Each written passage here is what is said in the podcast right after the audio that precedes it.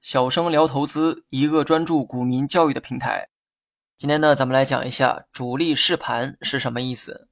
试盘呢，也是主力的一种手法，就如字面意思一样，试盘就是测试盘面的意思。主力通过这种手段去了解买卖方的意图，从而达到自己的目的。主力操盘一只股票，其背后的逻辑都是心理战。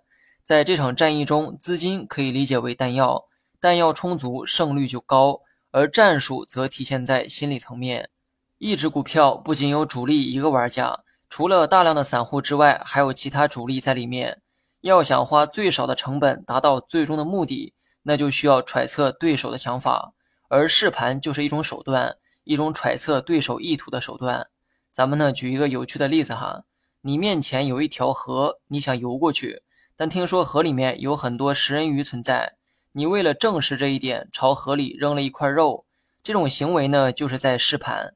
肉还在，说明没有食人鱼；肉不在，就说明食人鱼的确是存在。主力试盘主要是为了测试两种力量，一种是抛压盘的力量，那么另一种是承接盘的力量。为了方便讲解，接下来呢就用抛压盘举例说明一下。大家呢还记得之前讲过的洗盘过程吗？主力为了拉升股价，会通过洗盘的方式逼迫低成本持有股票的人卖出股票。只要这些人卖掉了手中的股票，主力呢就可以肆无忌惮地拉升股价。但这里啊有一个问题啊需要注意：主力怎么知道卖出股票的人都是低成本持仓的人呢？假如主力在五块钱附近开始洗盘，其目的是为了让一元持仓的人卖出股票。但结果都是四元持仓的人卖掉了股票，这就意味着真正低成本持仓的人并没有选择大量卖出，或者说卖出的数量并没有主力预想的多。那么剩下的人在面对股价拉升的时候，他们一定会产生强烈的卖出意愿，到时候主力拉升股价会面临很大的压力。主力拉升股价就需要花钱买股票，而这个过程中如果卖股票的人太多。就会对主力形成抛压，所以在拉升股价的时候，主力一定要确保抛压盘的数量足以承受。主力洗盘的过程中，如果低位持股的人大量卖掉了手中的股票，那么后期的抛压盘数量就会减少。那么相反，如果洗盘时低位持仓的人卖出的数量很少，那么剩下的人都有可能成为今后的抛压盘。但是呢，问题来了哈，股市中的买卖并不是实名制。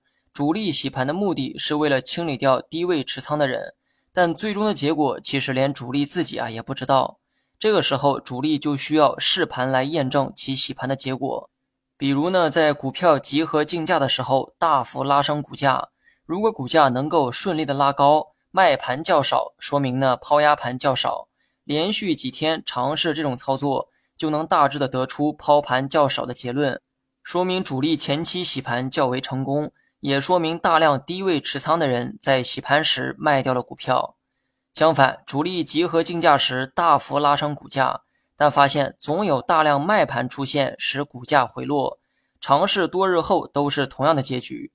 这说明呢，抛压盘的数量比较多，前期洗盘没有洗干净，也就是低位持仓的人没能大量洗出局。主力如果在这种情况下贸然拉升股价，最后的结果很可能是无功而返。要么就是价格拉升不到理想的高度，要么同等高度下需要花费更多的资金成本。现在呢，你可以回想一下平时的炒股过程，你是不是经常在集合竞价中看到股价突然飙升，但是等到开盘时却出现大幅回落的情况？这种现象没准就是某个主力试盘导致的结果。当然，主力在交易过程中试盘的这个方法也有很多很多，这些呢等拿到日后再讲。另外，我上文说的内容啊，都是测试抛压盘的例子，向下测试承接盘也是同样的原理。当主力吃饱喝足的时候，就需要出货，也就是卖出股票兑现。而这个时候，主力要测试承接盘的力量，也就是买盘的多少。主力要出货，当然希望承接盘越多越好，否则他想卖也卖不掉。这个时候，主力也会通过试盘来试探买方的力量。确保买方足够多，承接力度足够强，此时呢，主力才会大量卖出手中的股票，也就是出货。而那些承接盘呢，还有一个酷炫的名字，叫做接盘侠。你学会了吗？好了，本期节目就到这里，详细内容你也可以在节目下方查看文字稿件。